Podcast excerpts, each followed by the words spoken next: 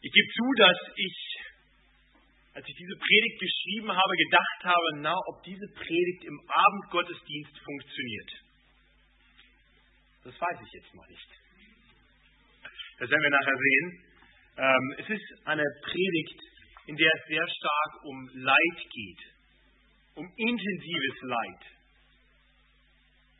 um ein Leid, das Menschen mit mehr Lebenserfahrung sehr viel wahrscheinlicher erlebt haben. Und doch weiß ich, dass hier eine ganze Menge unter uns sitzen, die auch in jungen Jahren schon viel Leid erlebt haben und sich vielleicht in den Worten des Psalmisten wiederfinden.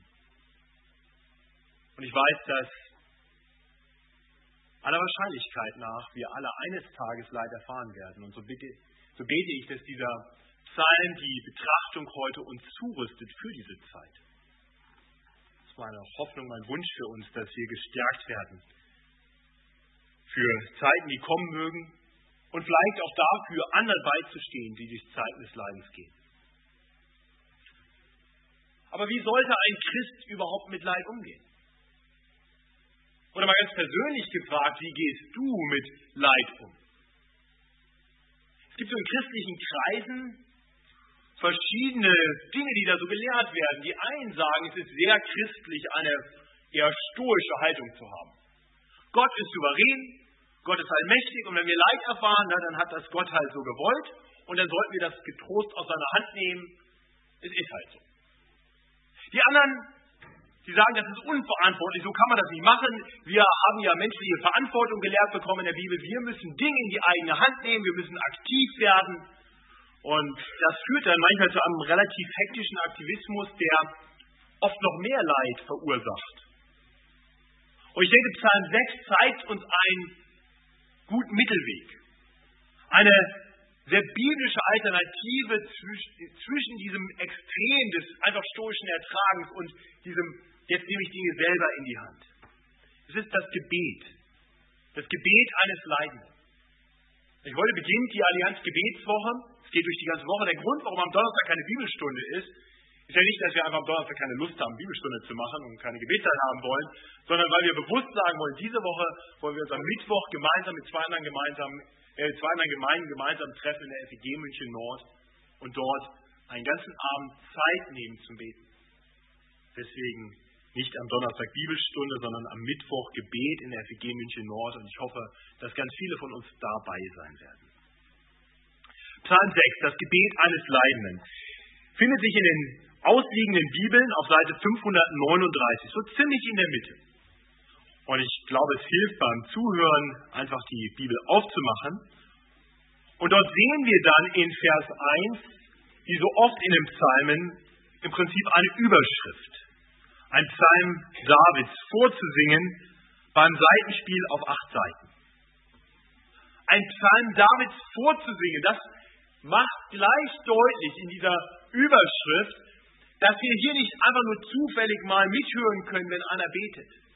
Das ist ein Gebet, von dem Gott wollte, dass wir es hören. Soll vorgesungen werden. Menschen sollen wissen, was in David damals los war. Und dann gliedert sich der Psalm in zwei Hauptteile. Ich denke, das ist ganz offensichtlich, das war sicherlich beim Vorlesen eben schon sehr offensichtlich. In den Versen 2 bis 8 sehen wir das eigentliche Gebet. Und dann in Versen 9 bis 11, da sehen wir, was das Gebet bewirkt, das Resultat des Gebets. Und meine Hoffnung für diese Predigt ist, dass wir ermutigt werden durch diese Betrachtung, und motiviert werden, gerade auch in, in Leidenzeiten, in schweren Zeiten, zu Gott zu gehen, im Gebet uns Gott zuzuwenden.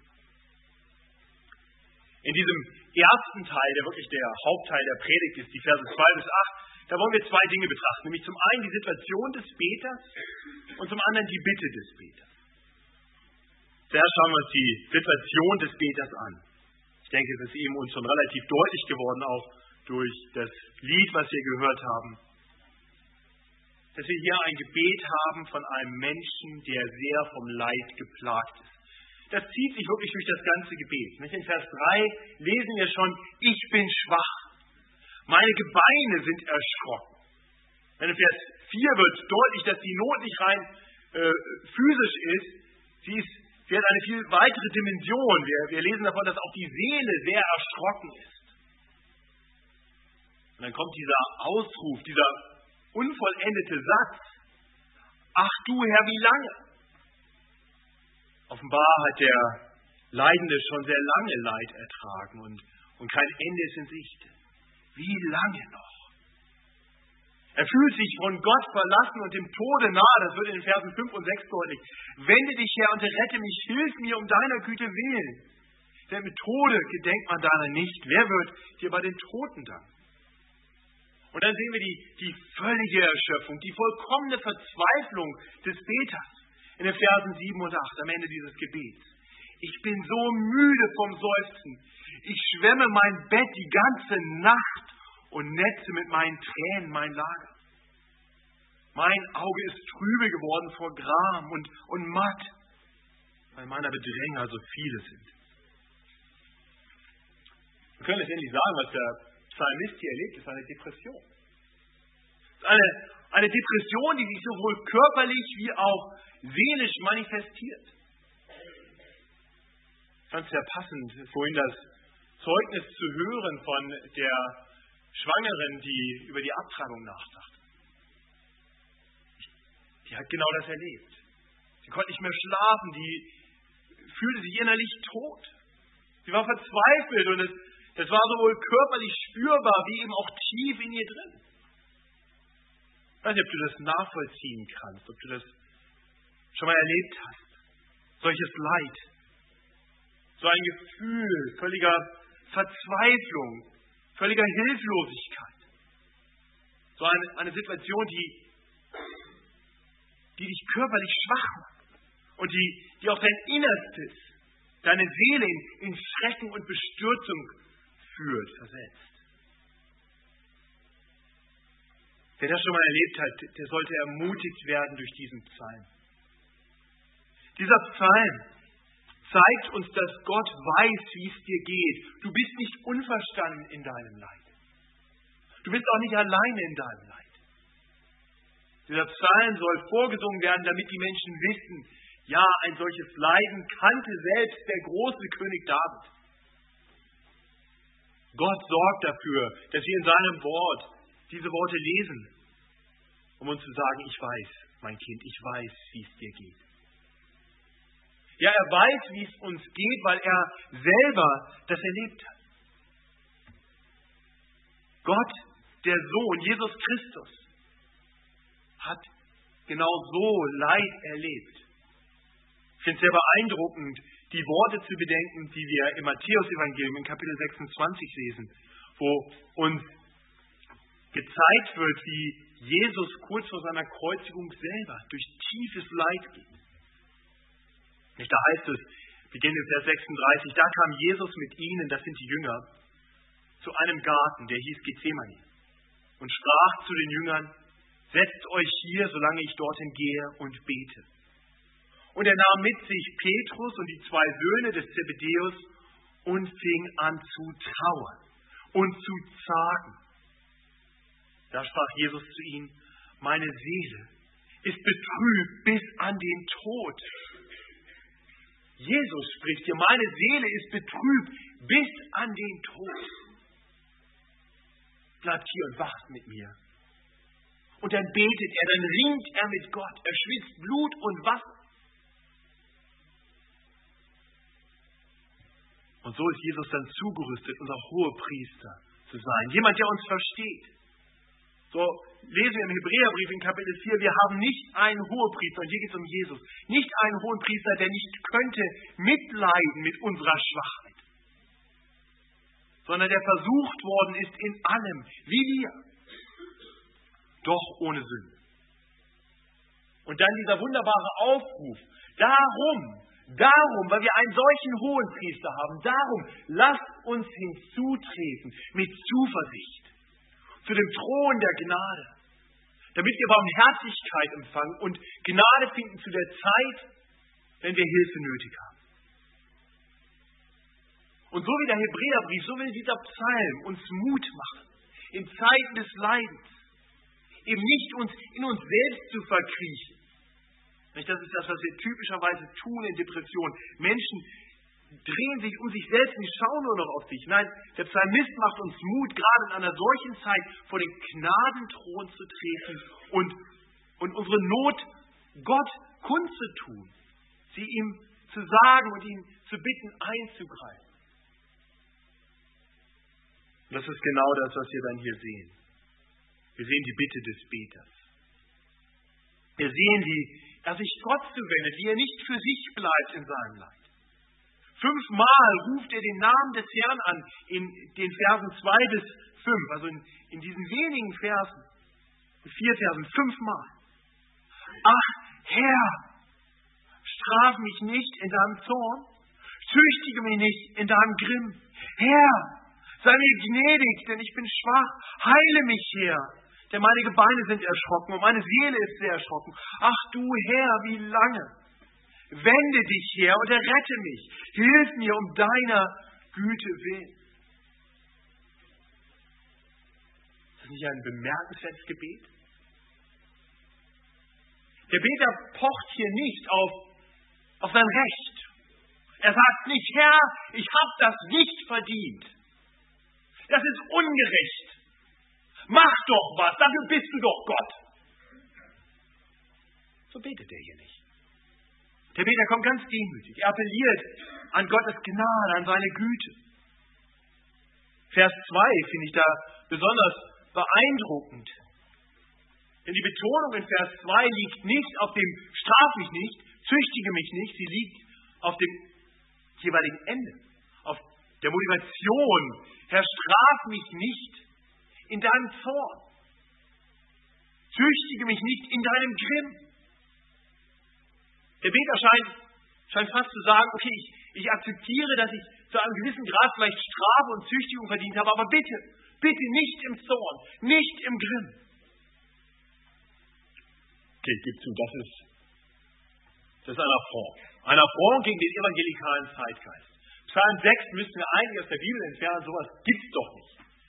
Ein Gott, der zornig ist und straft, David, Junge, denk doch mal nach, das kann doch nicht sein. Gott ist der Gott der Liebe. Das ist vielleicht der Zeitgeist, aber der Heilige Geist inspiriert hier einen Beter, der weiß, es ist anders. Die biblische Wahrheit ist, ja, Gott ist der Gott der Liebe. Gott ist die Liebe. Aber Gott ist auch ein Gott des Zorns. Des Zorns über die Sünde. Ein Gott, der straft. Ein gerechter Gott. Und der Beter erkennt das an. Der Beter erkennt an, dass der Zorn Gottes der wohl existiert. Und er appelliert jetzt nicht daran zu sagen, Gott, das, das habe ich besser verdient. Nein, er sagt, ich brauche Gnade. Ich brauche Gnade. Und, und wenn Strafe, dann bitte nicht im Zorn.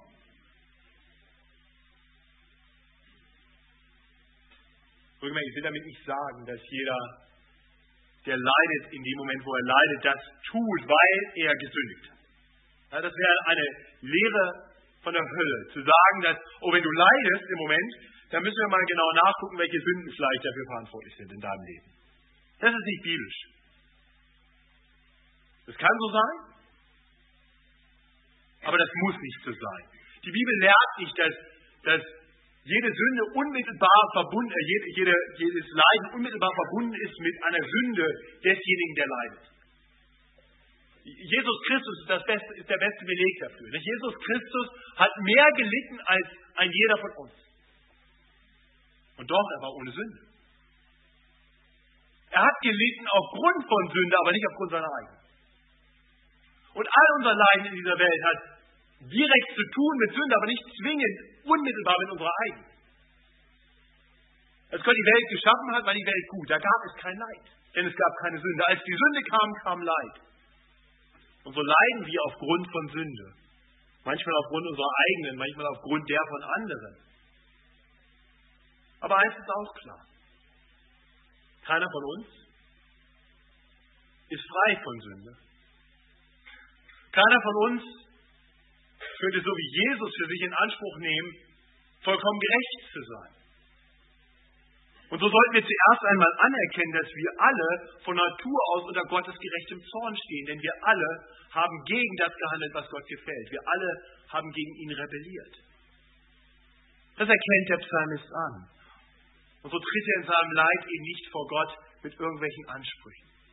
Nicht mit einem Ausspruch, das habe ich nicht verdient. Das ist ja anmaßend. Er weiß, Gott ist ein vollkommen gerechter Gott und er wird keine Sünde ungestraft lassen. Aber er weiß eben auch, dass Gott ein Gott der Barmherzigkeit und Gnade ist. Und deshalb appelliert er hier an die Gnade Gottes. Er betet in Vers 5, wende dich her, wende dich um, wende dich uns zu. Und dieses Gebet des Psalmisten ist erfüllt, es ist gehört worden von Gott. In Jesus Christus hat Gott genau das getan. Er hat sich uns Menschen zugewandt. Er ist zu uns Menschen gekommen. Und er kam, um aller Gerechtigkeit Genüge zu tun. Das heißt, er hat so gelebt, wie wir alle hätten leben sollen und so keine Strafe verdient. Und dann hat er gleichzeitig uns Gnade erwiesen und Barmherzigkeit und hat Strafe auf sich genommen, hat Gottes Zorn auf sich genommen ist dafür am Kreuz gestorben. Jesus Christus ist der Einzige, der jemals wirklich schuldlos gelitten hat. Am Kreuz hat er Gottes Zorn, Gottes Grimm auf sich genommen.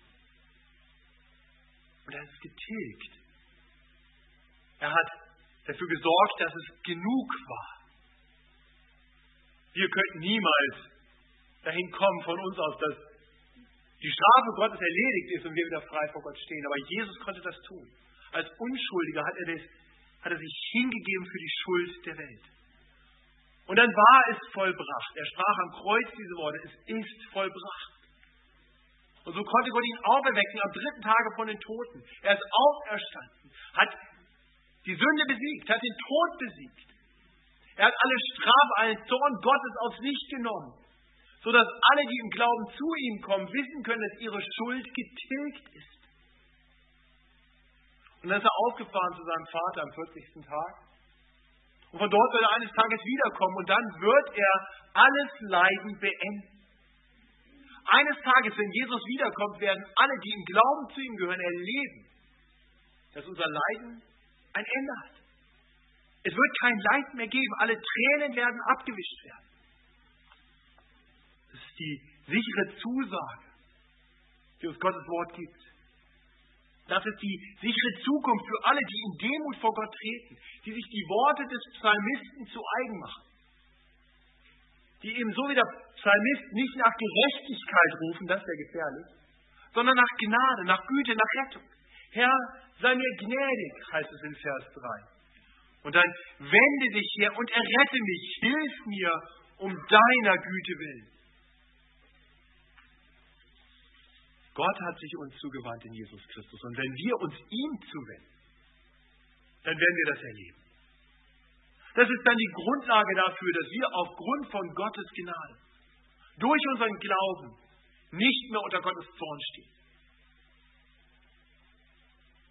Und so darf jeder, der sich zu Recht Christ nennt, jeder, der tatsächlich aufgrund von Gnade durch den Glauben ein Kind Gottes ist, wissen, du musst Vers 2 nicht mehr beten. Oder wenn du Vers 2 betest, dann darfst du wissen, dieses Gebet ist definitiv erhört worden. Denn eins ist klar, lieber Christ, wenn du leidest, dann ist das niemals die Konsequenz davon, dass Gott zornig über dich ist.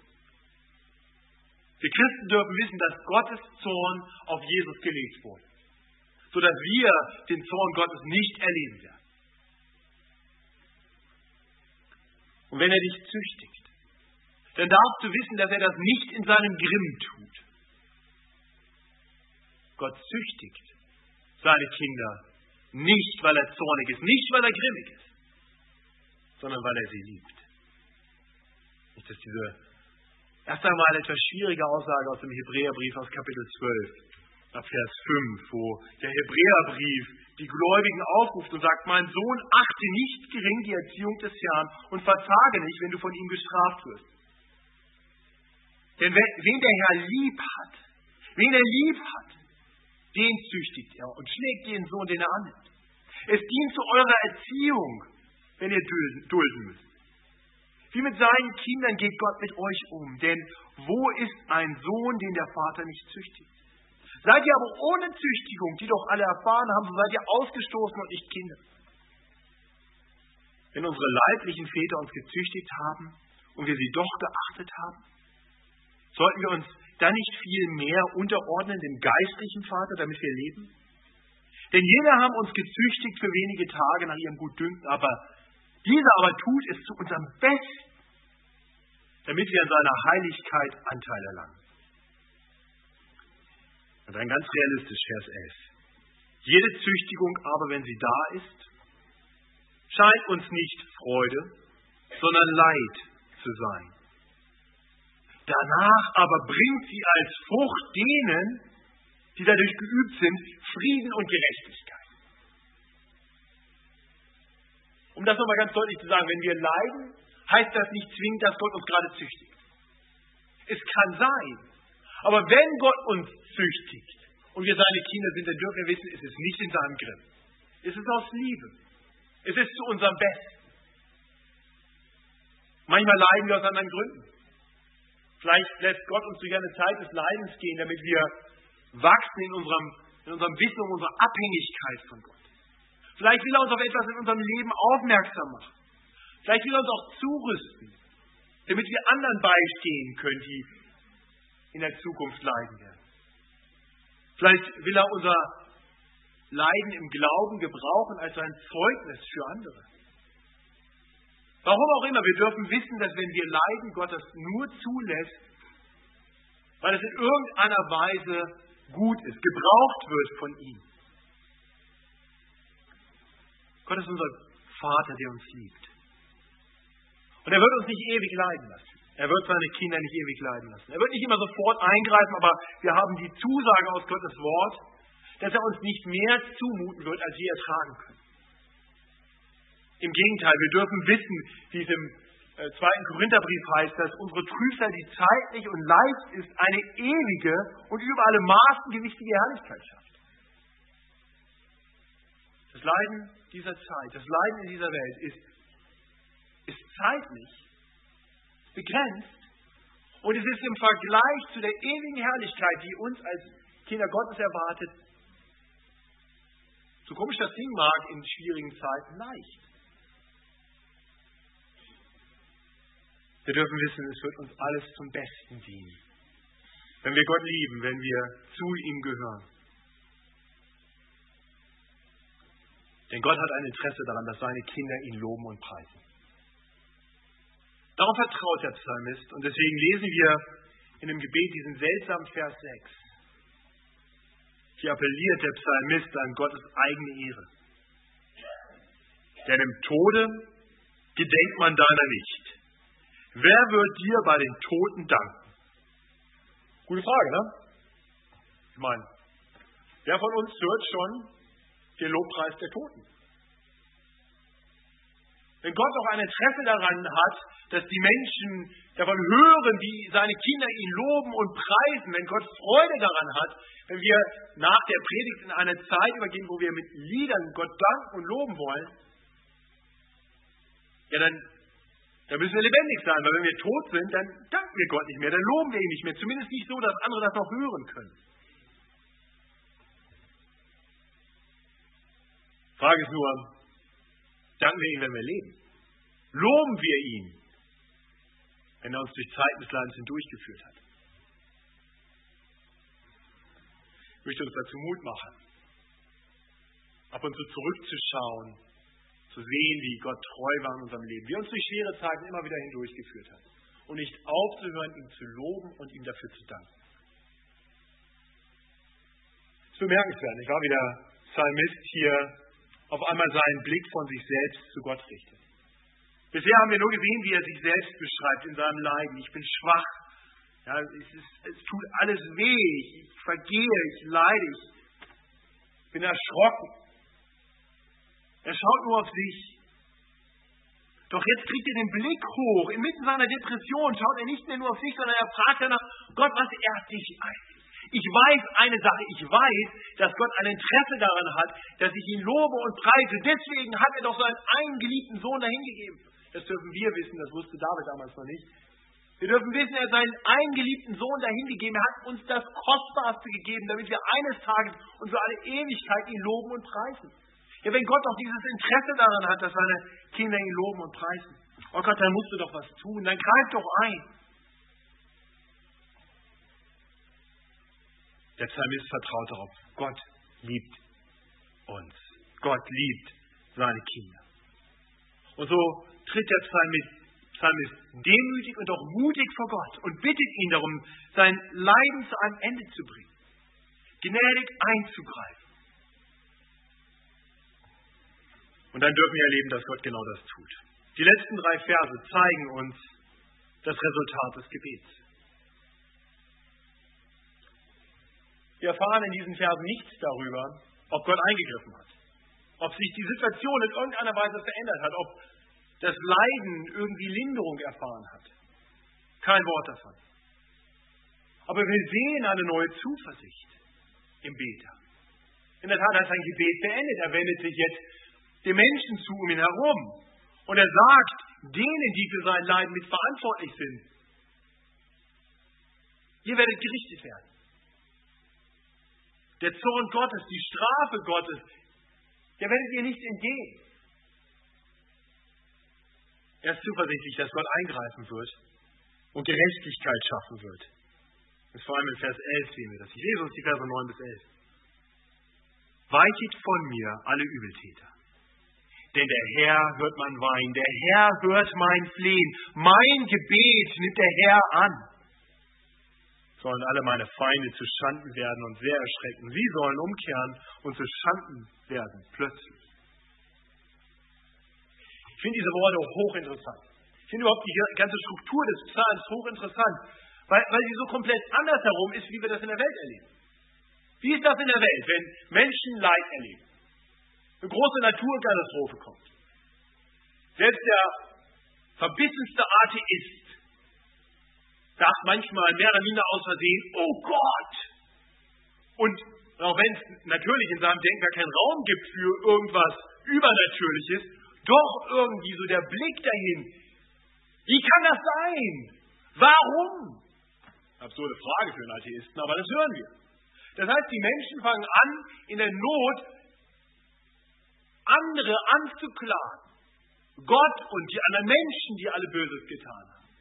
Und wenn dann alles wieder gut ist, wenn eine neue Zuversicht kommt, dann, ach, ich hab's doch im Griff. Dann geht der Blick auf sich selbst. Und hier beim bei David ist es genau andersrum. In seinem Leid kommt er gar nicht auf die Idee zu sagen, Herr, guck dir diese Bösen an, mach sie platt. Ich kann dir nichts dazu, geh dahin und mach die mal nieder. Nein, er schaut auf sich selbst. Er sagt, ich brauche Gnade. Ich brauche deine Güte. Ich brauche Rettung von dir, Gott. Wende dich mir zu. Ich erkenne an, du hast dich vielleicht von mir abgewandt. Das hat wahrscheinlich mit mir zu tun. Sei mir gnädig, Herr. Die Umstände werden gar nicht groß benannt. Er sucht nicht die Schuldigen für sein Leid.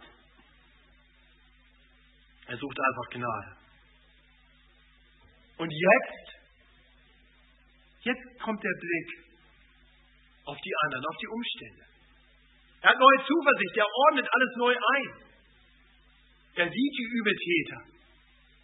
Und er ist voller Zuversicht, dass Gott eingreifen wird. Er wird alles gut machen. Wir hören das, wie er dreimal seiner, seiner neuen Zuversicht Ausdruck verleiht. Der Herr hört mein Weinen, der Herr hört mein Flehen, mein Gebet nimmt der Herr an. Ihr Lieben, das ist die Zuversicht eines Leidenden, der vor den Thron der Gnade getreten ist. Er weiß jetzt, Gott ist für ihn. Er hat neue Zuversicht, dass Gott sein Leiden beenden wird, dass er seine Widersacher besiegen wird. Kennst du diese Zuversicht? Kennst du diese Zuversicht, die uns erfüllt, wenn wir uns Gott zuwenden? Kennst du dieses feste Gottvertrauen, das entsteht, wenn wir uns aus unserer Nabelschau befreien, die das Leid so leicht mit sich bringt, unseren Blick auf den Herrn richten, auf den Allmächtigen, auf den Liebenden, auf den Guten, der alles in seiner Hand hält. Neue Zuversicht. Das schaffen wir manchmal nicht allein, nicht wahr? So mitten im Leid. Mitten im Leiden ist es immer ganz schwer, den, den Blick zu heben, sich aus seiner Situation zu befreien und auf Gott zu schauen. Da brauchen wir Hilfe. Deswegen hat Gott uns in die Gemeinde hinein errettet. Deswegen hat er uns zusammengestellt im Leib Christi. Damit wir füreinander da sein können in solchen Zeiten. Deswegen hat Gott Gemeinde gestiftet unter anderem, dass wir aufeinander Acht haben können, füreinander da sein können. Das wollen wir hier als Gemeinde leben. In drei Wochen stand vorhin auf der Beamerwand haben wir ein, ein Seelsorgeseminar mit Michael Martens. Wir wollen darüber nachdenken, wir wollen darüber lernen, wie wir füreinander da sein können, gerade für die da sein können, die durch schwere Zeiten gehen. Und selbst wenn wir so ein Seminar nicht belegt haben, wir können immer im Gebet füreinander eintreten. Wir können für die beten, die durch schwere Zeiten gehen. Wir können für die beten, die vielleicht selber gar nicht mehr beten können. Ja, wir können selbst für die beten, die noch gar nicht beten können, die vielleicht noch keine Stimme haben. Wir können beten für die, die im Mutterleib leiden und getötet werden. Wir können eintreten und Gott bitten, diesem Leiden, diesem Skandal ein Ende zu machen.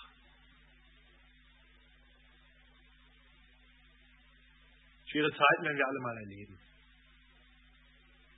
Und in solchen Phasen, da kann Verzweiflung aufkommen, da kann der Schmerz uns überwältigen.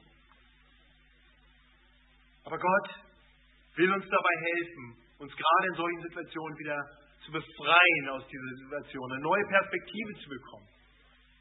Und ich finde es, finde es immer wieder interessant, wenn man mit Leidenden redet, wie wenn, wenn, wenn sie es dann schaffen, einen Schritt zurückzugehen und ihr eigenes Leid neu einzuordnen. Vielleicht ein bisschen mehr aus Gottes Perspektive auf ihr Leben zu sehen wie schnell sich Dinge verändern können. Wie schnell Leid ganz neu eingeordnet wird.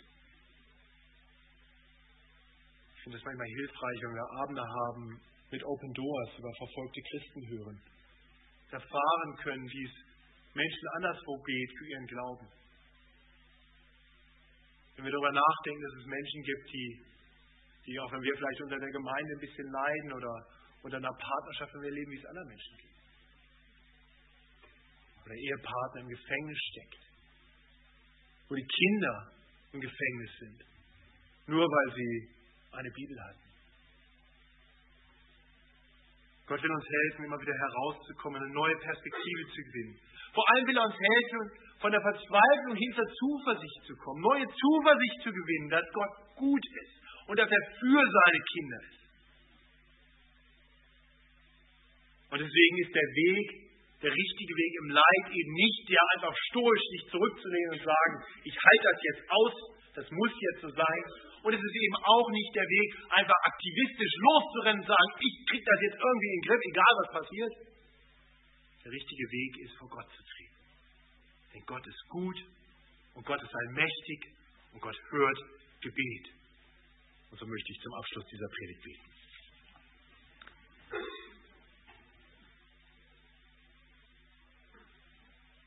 Lieber Vater, danke, dass du Gebet hörst. Danke, dass du deine Kinder liebst. Danke, dass du weißt, was wir brauchen und dass du, so wie Jesus es einst in einem Gleichnis erklärt hat, so viel besser bist selbst als die irdischen Väter, die ihren Kindern keinen Stein geben, wenn sie nach Brot fragen und die ihnen keine Schlange geben, wenn sie nach einem Fisch fragen. Ja, und so weißt du, was wir brauchen Du hast uns zugesagt, dass du uns Gutes geben wirst, denen, die dich bitten. Wir wollen beten für die unter uns, die Leid tragen. Jetzt im Moment. Wir wollen dich bitten, dass du sie tröstest, dass du ihnen neue Zuversicht schenkst, dass du Umstände verändern kannst, dass du Verzweiflung in Freude verwandeln kannst,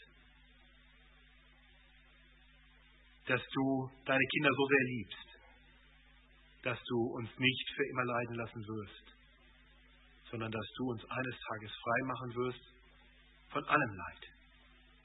Danke, dass du in Jesus Christus gekommen bist, dass du dich uns zugewandt hast, damit wir eines Tages Freude, volle Genüge haben dürfen in deiner Gegenwart. Und danke, dass du als dein Vater deine Kinder auch hier auf Erden schon liebst und für sie da bist. So preisen wir dich im Namen unseres Herrn Jesus Christus. Amen.